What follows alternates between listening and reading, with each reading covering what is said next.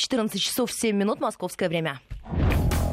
Автодетали с Игорем Маржаретто. Здравствуйте, Игорь. Здравствуйте, Оля. Здравствуйте, Здравствуйте, всех. уважаемые радиослушатели. 553320 плюс 7 900 376 363 средства связи. Ну что, Игорь, начинаем нашу программу. Поехали. С удовольствием, поехали. А поедем мы сейчас на общественном транспорте и поговорим о том, как себя защитить, обезопасить в тех условиях, в которых мы теперь живем. И живет весь мир. Да, так живет весь мир. В общем, у нас ситуация относительно благополучная, потому что во многих странах, как сводки с линии фронта, закрывается все. У нас все не закрывается. В общем, как-то так э, все относятся философски, но все-таки предохраняться надо. Я регулярно читаю какие-то сводки из разных стран и понимаю, что мы относительно неплохо пока живем. А что касается общественного транспорта, знаете, все мы подвязаны под такой образ жизни, когда надо добираться куда-то. И вот в Москве сообщение от Департамента транспорта достаточно серьезное о том, что э, обрабатывает причем обрабатывают вагоны метро. После каждого пробега от, э, от, из конца в конец обрабатывают все поручни, обрабатывают сиденья, все э, салоны, обрабатывают все автобусы после каждого маршрута, трамваи и маршрутные такси. То есть общественный транспорт, в принципе, в Москве э, с точки зрения дезинфекции отработан и обработан на самом высоком уровне, ну а дальше уже э, вступает в силу необходимость каждого соблюдать правила гигиены. И тут самое главное, вот самый главный совет. Если вы чувствуете себя нехорошо, если у вас есть хотя бы какие-то подозрения, если вы там э, кашляете хотя бы и легко и чихаете, ни в коем случае не э, идите ну, как на вот, работу ты и сидите ты понимаешь, дома. ты чувствуешь себя неважно, Неважно, сидите дома, нынешние правила игры позволяют вполне сидеть дома и не заражать. Во многих организациях сейчас просто выгоняют пинками и правильно делают человека, который из чувства долга, я ведь должен, я ведь, э, от меня многое зависит на работе, от меня выполнение плана.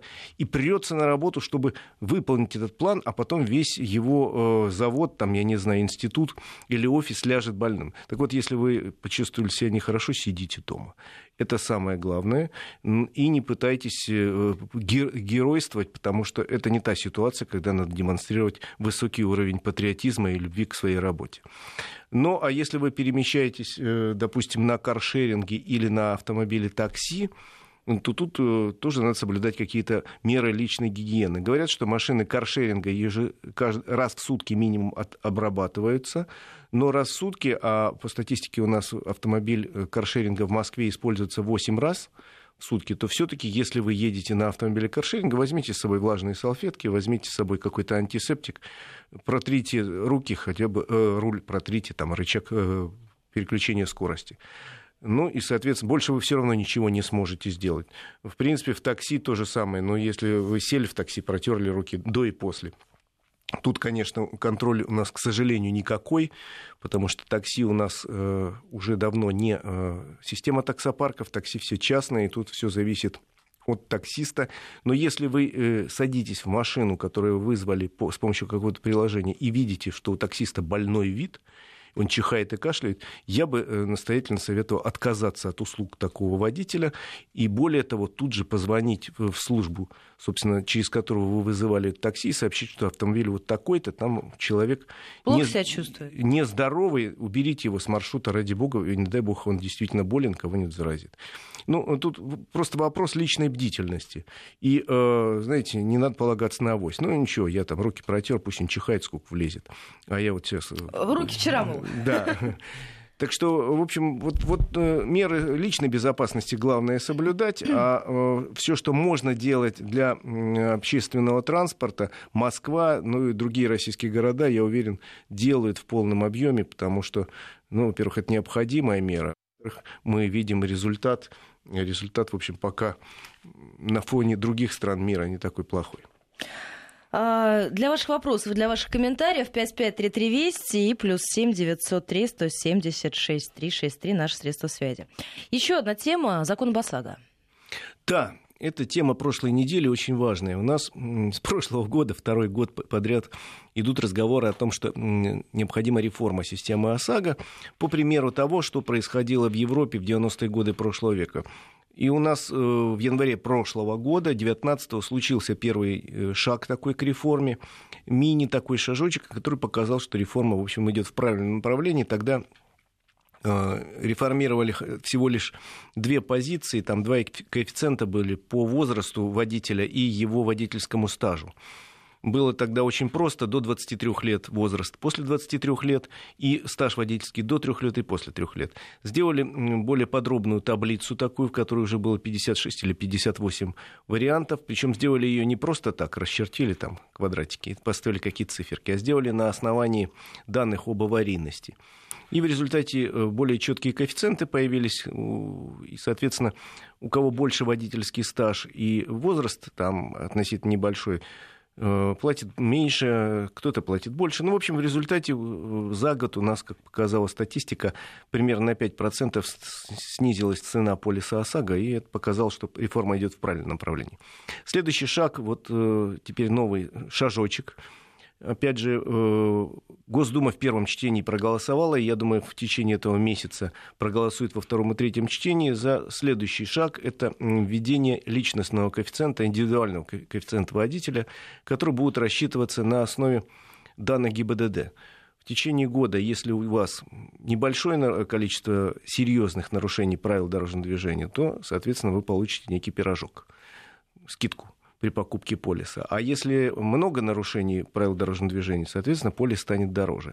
Ну. То есть все это должно стимулировать себя водить максимально аккуратно. Да, причем учитываться будут только серьезные нарушения правил дорожного движения, там примерно их 10 э, наименований, как-то выезд на встречную полосу, проезд на красный свет, превышение скорости свыше, чем на 40 или 60 км в час. Ну, вот такие действительно опасные очень нарушения, которые грозят там аварии серьезной.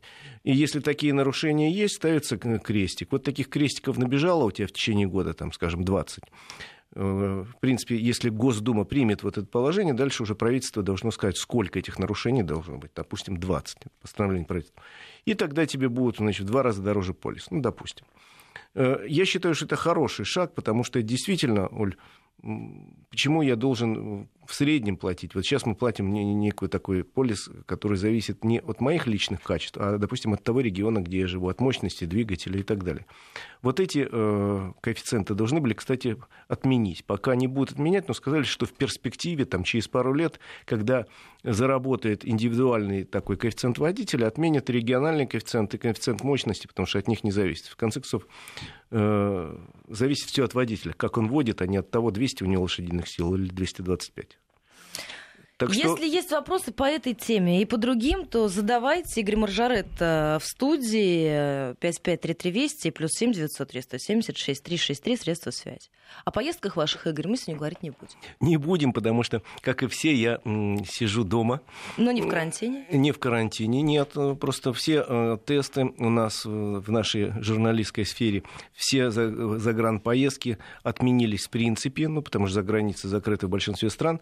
Да и российские поездки тоже сейчас не очень хорошо э, катят, что называется. Ну, во-первых, потому что весна такой период все-таки погода. У нас вот ведь... об этом мы вот. сейчас с вами, Игорь, о погоде и поговорим, потому что то, что мы вчера наблюдали, это была не совсем весна. Да. Я вчера пришла на работу э, в полдень. Вышла почти пог... в полночь. То есть я практически вчера э, два сезона наблюдала. Я пришла, была прекрасная апрельская погода, а вышла я в метель. Да. Я сегодня приехал сюда в метель. Э, соответственно, я выйду сейчас, не уверен, что будет эм, опять же метель, может быть, солнышко появится. Погода сейчас очень сложная. О погоде давайте поговорим. Прогнозы такие, что у нас еще неделю, как минимум, может больше, будет пытаться к нам вернуться зима. Минус. Минус. По ночам так точно. Минус по ночам в центральном регионе России. Это не Москва и Московская область только, это вся центральная Россия.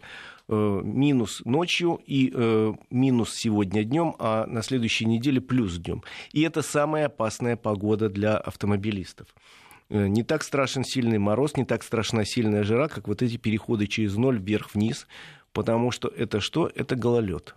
Особенно если ночью, там, условно говоря, минус 3, а днем плюс 3, это гарантия того, что лед образуется на дорогах. Вы выезжаете с утра, причем расслабленные такие. Все. Я сегодня так выезжал на работу. Да, да потому что э, была, утра. была теплая у нас замечательная зима, совершенно нетипичная для Москвы, и мы привыкли. И мы отвыкли, Игорь, за один сезон отвыкли. Отвыкли от мороза, снега, от гололеда, а тут выезжаешь, опа, а под колесами бог знает что. Э, и не так страшен снег, как снег, под которым может скрываться лёд, тоненький э, лед. Поэтому, а, значит, э, очень советую пока не дергаться. И на прошлой неделе говорил то же самое, менять зимнюю резину на летнюю. Давайте дождемся апреля. Торопиться не надо. Вот тут торопиться совсем не нужно. Значит, во-вторых, очень э, строго надо соблюдать некие правила, писанные и неписанные зимнего вождения. То бишь, никаких резких разгонов, резких торможений. Никаких резких вхождений со свистом шин в поворот. Это хорошо э, летом демонстрировать красивым девушкам, как вы красиво водите, но ни в коем случае не вот в такую погоду, когда вы начинаете тормозить и со свистом входить в поворот, а там лед и начинается вращение такое, машину сносит, заносит. Ну, то есть это и полит сразу включается, как да, я это называю. я сейчас ехал в Москву из Подмосковья, и несколько аварий видел э, совершенно дурацких, причем много аварий. Это говорит о том, что не умеем держать дистанцию.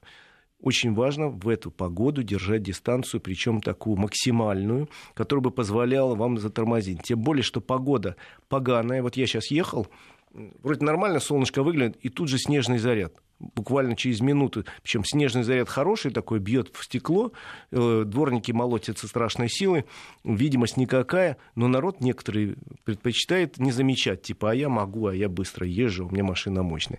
Множество мелких аварий именно из-за того, что не держим дистанцию, превышаем скорость, э, неправильно перестраиваемся вот в такую погоду.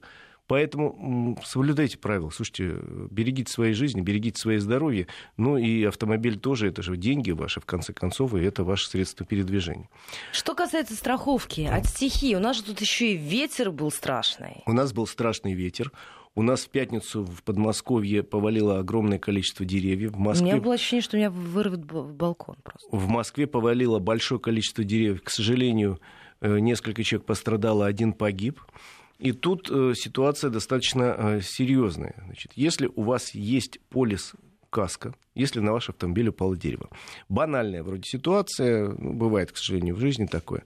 Э, кстати, все предупреждения МЧС и прочие были такие, что не ставьте свой автомобиль там, где есть старые деревья, где есть рекламные конструкции. Правда, непонятно, где тогда ставить. Парковочных мест вообще в Москве категорически не хватает, и это проблема не только Москвы, а всех российских крупных городов.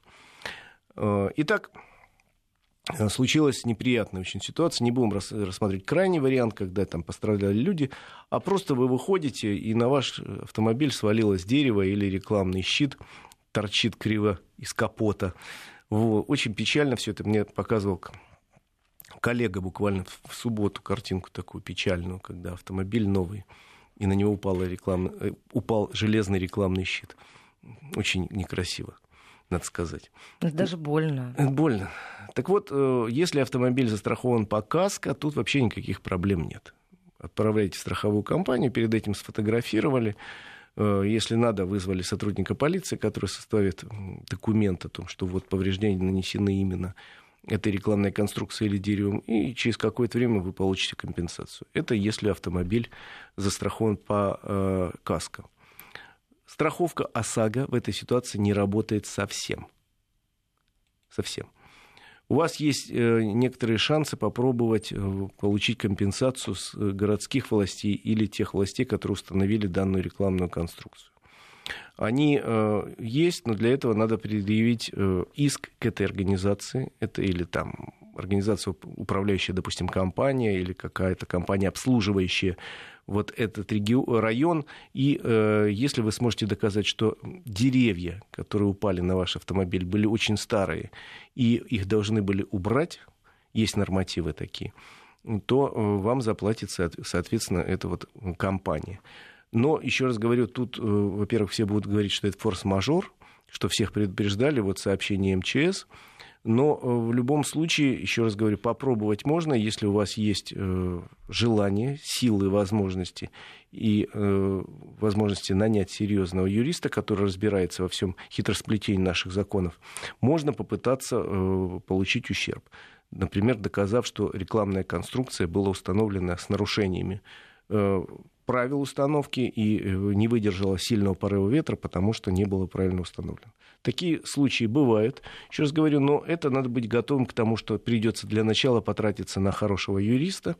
Ну и я надеюсь, тот юрист, к которому обратиться, вам придется э, четко скажет, да, есть шансы, большие шансы, я берусь за это, и я, допустим, получу, потом готов получить процент с компенсации а не сразу давайте мне миллион денег, а я вот потом что-нибудь, может быть, верну. Я надеюсь, что все-таки он поведется хороший юрист, честный. Или скажет честно, мне тут вообще нечего делать, тут вы ничего не получите. Действительно был сильный ураган, и у городских организаций есть повод сказать, что это был форс-мажор. Никак они могли, не могли предусмотреть, что столетний дуб вывернет с корнями. Так что решайте для себя сами. Для начала посоветуйтесь с хорошим специалистом. У нас некоторые слушатели едут в автосалон, просят от вас э, срочно несколько, так сказать, а, советов и подсказок. Ну, давайте к этому перейдем чуть попозже, а пока поговорим о парковках, и о парковках в регионе в том числе. Что-то а, у нас, у нас меняется. У нас, да, у нас с 8 марта, надо сказать, что какое-то совпадение такое странное, женский день, замечательный праздник, но именно с 8 марта вступила в силу новая практика, согласно которой городские власти в регионах могут не только устанавливать платные парковки, но и э, наказывать э, людей, которые не платят на этих парковках. Дело в том, что у нас все непросто. Значит, право устанавливать э, систему платных парковок появилось довольно давно, это был федеральный закон, и он такое право дал всем регионам. Хотите, да, делайте, не хотите, не делайте. Есть целый свод рекомендаций Минтранса, который предлагает регионам посчитать, насколько им это будет выгодно, насколько удобно, потому что затратное дело организации этой парковки, и не факт, что ей будут пользоваться. Будут пользоваться при определенном стечении обстоятельств, вот это и можно посчитать, все эти обстоятельства. А, а регионы, ну, где-то сказали, нет, это нам не надо, где-то сказали, надо. У нас, например, в Питере довольно много платных парковок организовали, но при этом очень смешная система. Платная парковка есть, э, ты за нее вроде платишь, а если не заплатил и уехал, то и уехал потому что право э, выписывать штрафы городским властям не дали. А полиция этим э, не везде может заниматься.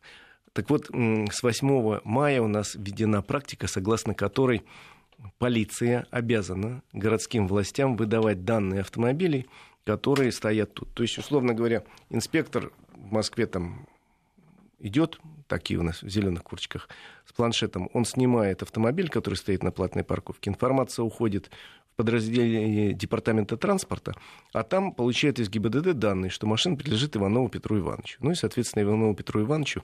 Хоп, передают привет. Передают привет на 5000 рублей. Вот такая практика. А в регионах вот такое право выяснять, кому принадлежит машина и кому, соответственно, слать письмо счастья, дали только с 8 марта. И дальше выяснилось очень смешно.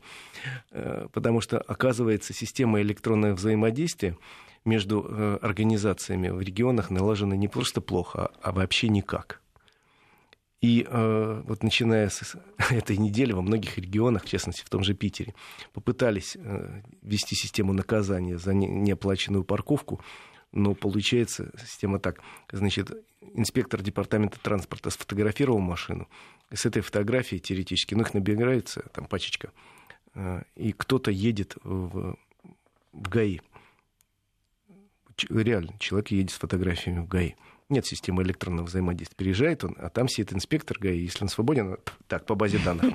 Так, чья это машина? Ну и там печатает уже постановление, и дальше эти постановления отправляет, опять же, в департамент транспорта, а там уже их рассылают. Говорят, что реально можно таким образом до 100 э, постановлений в течение дня туда-сюда отвести и выписать. Ну, это, конечно, детский сад, ну или, в крайнем случае, пятый класс, вторая четверть это называется. Говорим о цифровом государстве, о том, что у нас скоро будет цифровой профиль каждого гражданина, о том, что у нас э, там, мы на передовых позициях по многим вещам, мы действительно на передовых позициях по цифровизации. И выясняется, чтобы из одного подразделения городского в другого документ отправить, нужно курьера посылать специально с папочкой.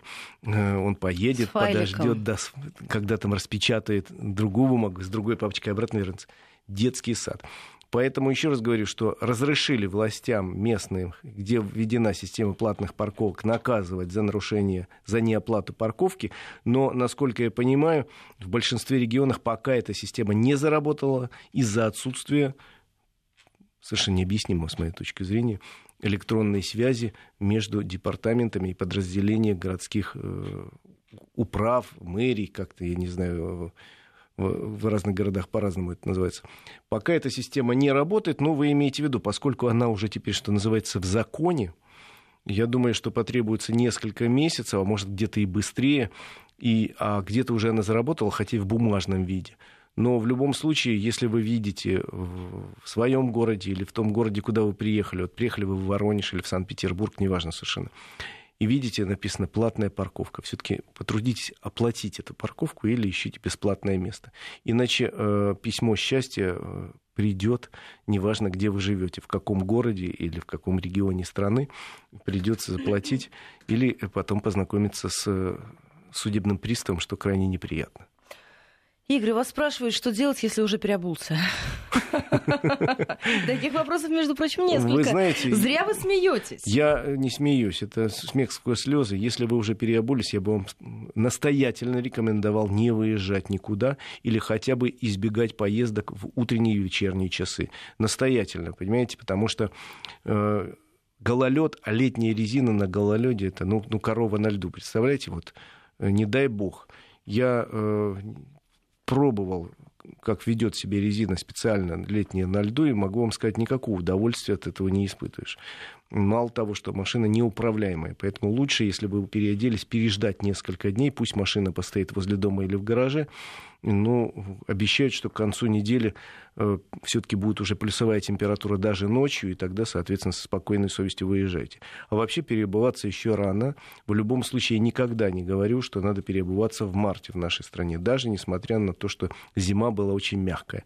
Апрель месяц в центральном регионе России – это время, когда надо массово менять зимнюю резину на летнюю, ну и, соответственно, переходить к летней форме одежды. Еще раз мы вспомним за сегодняшний эфир эти золотые слова «торопиться не надо». Правильно, да. Игорь? Совершенно верно. Не Что надо потом торопиться. не надо было думать, а не переобуваться ли мне назад. Как тут уже звучат предложения от наших слушателей. Да, призывы. Но если вам надо ездить каждый день, может быть, этот вариант переобуться еще раз. Да, это деньги, но реально... Но это ваша безопасность. Э, представляете, это действительно безопасность ваша, безопасность ваших близких и безопасность на дороге в целом. Потому что э, Бог его знает, как поведет себя машина, если вдруг внезапно вы почувствуете под колесами лед. Мы сейчас прервемся буквально на несколько минут. Новости впереди. Сразу после возвращаемся и продолжаем разговор с Игорем Маржаретто. Пока можете прислать свои вопросы. СМС-портал 5533, слово «Вести» вначале не забывайте. И плюс 7 903 170 6363. Наш номер в WhatsApp и Viber. Еще несколько интересных тем для вас приготовили. Автодетали. Возвращаемся в программу. 14 часов 34 минуты московское время. Задавайте ваши вопросы, друзья. Э, вопросы Игоря Маржаретта, он обязательно на них ответит. А, Игорь, там уже присылают даже фотографии, спрашивают, можно ли считать э, это газоном, как оспорить штрафы, ну и так далее. Вернемся. Поговорим обо всем, да. Конечно. Вернемся обязательно. Но у вас, я знаю, заготовлена замечательная тема по поводу новичков на дороге и их страхов. Чего Да. боятся новички? Так это звучит. Да, это очень интересное большое исследование, которое провели совместное агентство «Автостат» и э, журнал «За рулем». Опрашивали большое количество довольно людей, которые уже давно, кто-то за рулем, кто-то недавно, о страхах э, человека, который впервые садится за руль. Оль, вот скажи, пожалуйста, ты когда э, сама первый раз за руль садилась, чего ты больше всего боялась? Перестраиваться. Перестраиваться. Я э, могу сказать, чего я боялся больше всего. У меня такое типичное бо- боязнь по данному вопросу, занимающая пятое место. Я очень боялся заглохнуть где-то Ой, вот это в городе. вообще даже не думала. Тогда ведь, когда я начинал ездить, извини, э, нет, ну сейчас ты скажешь, тогда были еще... Олдскульные такие омнибусы тогда. Нет, ну тогда были все машины э, с механической коробкой, автоматически не было. И я очень боялся заглохнуть. И это один из основных страхов, которые были у всех вот тех опрошенных, которые принимали участие в опросе. Вот смотрите. Так, боль... давайте сначала попросим наших слушателей рассказать, чего они боялись. Давайте попросим, это замечательно. Вспомните себя новичком на дороге. Или чего? если вы сейчас новичок на дороге, расскажите нам с Игорем, чего вы боялись больше всего. И я вот посмотрю сейчас на данные опроса.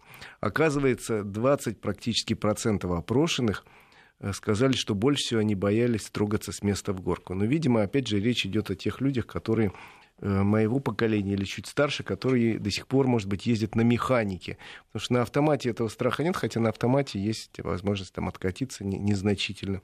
Ну а когда ты едешь на механике, вот стоишь там дыр-дыр-дыр-дыр на светофоре, впереди горка, включаешь скорость, не поймал и так назад покатился. Вот этого все боялись больше всего. 20% почти опрошенных боялись трогаться с места в горку. Хотя, когда я учился, у нас специально были занятия, нас учили, как с ручника это делать. В общем, я вроде как научился.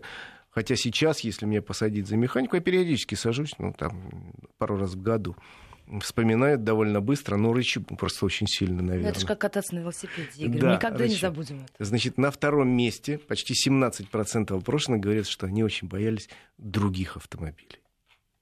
Они просто боялись других автомобилей, видимо, считая, что в другом автомобиле может сидеть человек, тоже не очень опытный, или, например... Или слишком опытный, Игорь. Или самоуверенный, который неизвестно куда начнет сворачивать. Вот, боялись других автомобилей. Но это данные опроса. Значит, 13% опрошенных говорят, что они очень боялись ДПС. Любой э, сотрудник полиции повергал, ну тогда милиции, стоящий на обочине, повергал в ужас, заставлял вцепиться в руль, спрятаться, как-то вот боялись. У меня, кстати, была одна девушка знакомая, много-много лет назад мне рассказывала историю, когда она там, ну это будет начало 90-х, что ли, годов, впервые выехала на улицу, она такая маленькая, худенькая, и дело было зимой, автомобиль у него был большой, страшный, там типа какой-то ВАЗ-2107, с рулем, который без усилителя, представляешь, механика. И вот она маленькая, худенькая, зимой едет куда-то первый раз, а на обочине стоял большой такой милиционер в тулупе, в такой в шапке, такой зимой был. И он ей, значит, жестом повелительно говорит, ну езжай. А ну-ка иди сюда. Она его так испугалась, она подъехала и проехала ему по ноге а нога у него была в каком-то огромном валенке. Все равно ему было, видимо, ужасно больно, слезы хлынули из глаз. Он, когда увидел эту девочку в ужасе, вцепившуюся в руль, он даже ничего сказать не мог, махал палкой, езжай отсюда, езжай, езжай. Спрашивает, зачем ты ее останавливал? Ну, видишь, человек тебя боится. Но, видимо, надо было показать свою власть. Есть такие представители власти. И, в общем, на третьем месте... Так, давайте прочитаем от наших в слушателей. «Боюсь ДПС». Игорь, да. да, вот, ну, все Давай. вы уже рассказали. Дмитрий, Санкт-Петербург, 31 год, боялся попасть в большой поток, проезжать перекрестки с круговым движением, боялся попасть в ДТП, так как не понимал, что делать, если такое случится. Так, круговые перекрестки, Санкт-Петербург. Равнозначный перекресток и гололед, Литва. А, э, из Риги, извините, из Латвии сообщение. Первое время за механикой боялась пропустить поворот или не увидеть знак или указатель. Боюсь, таксистов, каршеринга, хуже нет на дороге ничего.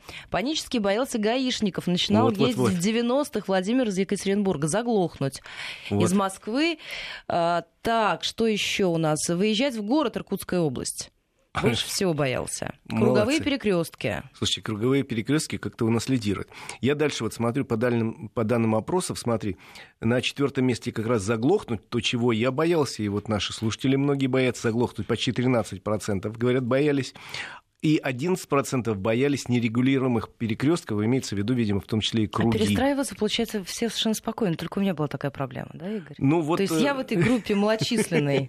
Да, ну у каждого свои должны быть достоинства и недостатки. Но вот нерегулируемых перекрестков 11%, потом очень боятся, боялись, смотри, парковаться и сдавать назад, 9 с лишним процентов. Это действительно вот э, многие до сих пор не умеют несмотря на большой стаж. Не я, надо меня так смотреть, я не, Игорь, я не ни на кого на намекаю, я, я, между прочим, вспомнил свою жену. Вы меня обманываете сейчас, Нет, нет, нет, Али, я смотрю. Вот женщины пишут, спасибо большое за поддержку. Татьяна пишет, что боится перестраиваться. Э, правильно, я с вами полностью согласна. Меня учили ездить на КАМАЗе, ничего не боялся. Ну. Училась э, э, в общеобразовательной школе предмет автодел на грузовике. Ничего не боялась, видимо, по молодости и по глупости. Вот тут дальше есть такой пункт. 8,5% опрошенных сказали, боялись, что всем мешаю. Это, между прочим, да, ну, есть такое, такая да, боязнь. Согласна. Вот я еду, я чувствую, что я только ведь выехал, и, наверное, я многого не понимаю, всех раздражаю. И я боялся, что сзади все время будут гудеть там и кричать, ты чего тут, куда ты вылез там. Я, кстати, видел пару раз в жизни э, машинку одну недалеко от меня стояла, от моего офиса, где я работал в 2000-х годах. Стояла машинка, на которой огромная надпись была на заднем стекле «Простите меня, я первый день за рулем» такая наклейка. Ну, она была в течение не одного дня наклеена, но, видимо, человек испытывал некий ну, не страх, но неудобство от того, что вот плохо ездит, вот переживал, и поэтому заранее предупреждал других водителей. Кстати, для этого вот восклицательный знак... Ну, значит, знак новичок, да, он придуман именно для этого, для того, чтобы вы не нервничали. Если человек едет с таким знаком, ну, значит, он новенький, он молодой, он только выехал на улицу, будьте к нему снисходительны, но на всякий случай держите дистанцию, что называется, и э, объезжайте его внимательно, потому что молодой неопытный водитель может в какой-то ситуации растеряться и какие-то резкие необъяснимые движения совершить, потом будет э, больно с на прошлые годы. Вот э, очень такой любопытный пункт. 5,5% опрошенных сказали, что они боялись пешеходов. Вот я честно могу сказать, да. что у меня 30 лет водительского Прямо, стажа. как будто в кабинете у психолога сидим, да? 30 Все лет водительского стажа, обсуждаем. я до сих пор боюсь пешеходов. Это реальная какая-то вот категория, очень... Э, я сам пешеход, там 70% времени, 30% времени примерно я водитель. Но э, я же смотрю когда я бываю пешеходом, я все-таки пытаюсь понять, как меня вести в той или иной ситуации, потому что еще смотрю на нее с точки зрения водителя. А многие э, люди, которые никогда не водили, почему-то считают, что они э, имеют все права абсолютные и могут себе позволить много чего такого. Например, иду, иду, и вот мне захотелось перейти вот дорогу в этом месте в эту минуту. И много, многие, ты знаешь, просто поворачиваются, делают шаг и идут не глядя. Причем самый страшный тип пешехода, даже в некоторых странах предлагали э, такой знак ввести, на котором нарисован «Осторожно, пешеход», причем не просто пешеход, а который в капюшоне, и в руках сжимает какой-то гаджет, который он смотрит непрерывно и нажимает на кнопочки. Э, а стали ли пешеходы более дисциплинированными? Нет, спрашивает у вас. Нет, не стали. К сожалению, не стали. И статистика, которую мы как-то обсуждали не так давно у нас в эфире, показывает, что, к сожалению, у нас погибает на улицах достаточно много пешеходов. Если мне память не изменяет, в прошлом году погибло э, что-то около трех тысяч пешеходов на улицах. Но э, статистика говорит, что по вине пешеходов, по вине пешеходов погибло больше на тысячу человек. Это по вине тех пешеходов, которые вдруг внезапно перебегают дорогу или создают какую-то иную аварийную ситуацию, или там, я не знаю, внезапно появляется. Ведь у нас же до сих пор люди считают, э, что э, темная одежда это самая красивая, самая чудесная. Она же не марка, или можно даже не стирать, наверное. Э, поэтому в черной одежде я иду спокойно ночью через дорогу, ничего не боюсь. Э, потому что я же бессмертный, э, и меня все должны видеть издалека. Почему я должен видеть? Я вот еду, и вдруг у меня в свете фар в нескольких десятках метрах высвечивается человек, который перебегает дорогу или переходит не спеша в совершенно черной одежде. Его просто не видно никак. Поэтому вот молодые водители говорят, 5,5%, э, что они боятся пешеходов. Я, честно говоря, боюсь их до сих пор. И когда, например, еду через населенный пункт в темное время, я всегда очень строго соблюдаю правила дорожного движения. Не потому, что я страшно законопослушный, ну, я достаточно законопослушный, потому что я очень боюсь непредсказуемых пешеходов, которые в наших населенных пунктах очень любят выскакивать в темное время суток в темной одежде. Классический пешеход российский – это мужчина или женщина в черной куртке, черных штанах, черной шапочке с черной сумочкой. Хотя наши правила дорожного движения требуют, чтобы хотя бы за городом должны быть какие-то светоотражающие элементы в одежде или на сумках, и даже штраф есть целый 500 рублей. Я не знаю ни одного человека, который бы оштрафован был за отсутствие таких светоотражающих То элементов. То есть, что это не исполняется? Не исполняется совершенно. Хотя э, и люди, многие не понимают, зачем это. Объясняешь, говорит, но это нужно, ведь тебя не видно в темноте. Ведь есть исследования, проводились тысячекратно во всем мире и в России, что, условно говоря, в темное время, э, если нет фонарей, ночью, зимой, э, человека в темной одежде видно там, условно говоря, за 50 метров это тормозной путь, а если скользко, то бесполезно даже тормозить. Нет, ну надо тормозить, безусловно. Но а, а если у человека есть какие-то светоотражающие элементы в одежде, его видно за 200-300 метров. Я не говорю уже о специальной жилетке, но хотя бы там какие-то брелоки, там специальные есть э, такие ленты светоотражающие, есть какие-то значки, ну, хоть что-то. Игорь, наш список расширяется. Давай Поворотники, посмотрим. во-первых, беспокоят. Говорят, что люди вообще разучились ими да. пользоваться. И обочечники. Это молодые водители больше всего боятся обочечников. Мы же о молодых водителях говорим. Ну, да. ведь у нас мы плавно перешли с вами, приехали к другому вопросу. Чего вообще мы боимся на дорогах? Не только чего боятся новички, а что раздражает и чего боятся опытные водители. Обочечники это страшные люди, конечно. Это люди, которые себя и окружающих не уважают, и при этом эти люди э, жутко рискуют. Я помню несколько ДТП очень серьезных в Подмосковье, когда обочечники э, разгонялись, э, и поскольку пыль, в основном летом, это все-таки летнее явление, из-за поднятой пыли ничего не видно, и случались очень серьезные аварии с очень тяжелыми последствиями. Подмосковье сейчас достаточно много камер, которые работают, что называется, по обочечникам. Значит, полторы тысячи штраф сейчас за это дело. А ситуация меняется? Ситуация в Подмосковье меняется. В Подмосковье. В других регионах не буду говорить. Где-то лучше, где-то хуже по-всякому. Но э, я надеюсь, что ситуация меняется. Кстати, если мы вернемся к молодым водителям... А с поворотниками, Игорь? А с поворотниками это вообще странная какая-то вещь. Есть целая категория людей, рассказывали мне, которые считают вообще ненужным поворотниками пользоваться. Видимо, они в душе индусы. Дело в том, что я несколько раз был в Индии, еще до того, как всякие заразные болезни Слушайте, были. это вообще Азия, это отдельная тема. Несколько раз был в Индии. Вот в Индии вообще, в принципе, они говорят, у них хотя бы объяснение логическое есть, что вот у нас такое яркое солнце, что поворотники все равно не видны. Поэтому у них э, принято, в принципе, когда ты поворачиваешь куда-то вправо-влево, ты должен перед этим погудеть, громко предупредив окружающих. На грузовиках у них в Индии, если ты обратил внимание, если была в этой стране, просто написано на всех грузовиках на заднем борту обязательно «Horn me», то есть погуди мне, если ты что-то придумал. И поэтому гудит там все. Гудит там все. И по-страшному. Ты вообще не можешь понять, что гудит, с какой стороны Но гудит. У них другая культура вождения, у них, видимо, интуитивная какая-то способность понимать друг друга в потоке. Я вот сколько раз был в Азии, и э, таких вот аварий серьезных, э, ну, видел, конечно, аварии, но, во-первых, они к ним относятся иначе, философски. А во-вторых, таких вот страшных аварий каждую минуту у них не происходит. Они друг друга каким-то э, на подкорке, на, каком-то, на уровне интуиции понимают и предупреждают. Но гудят при этом ужасно. Так вот, те люди, которые у нас не отбивают повороты, э, по-моему, они тоже в душе индусы. И им наплевать на свою жизнь, и, как и индусам, между прочим. Ну, не то, что наплевать, они философски относятся к этому. Это решение Вишну буду я жить или не буду. От меня это не зависит никак с точки зрения индуса. Вот с точки зрения некоторых наших водителей, видно, тоже жить не хочется. Это очень плохо. Есть наказание за это. Оно небольшое, 500 рублей, но э, не применяется. На моей практике, опять же, не применяется, потому что мы в нашей стране без крайности никак не бывает. Э, согласись. Вот смотри, у нас раньше под каждым кустом сидел сотрудник ГАИ или с камерой, или просто с жезлом.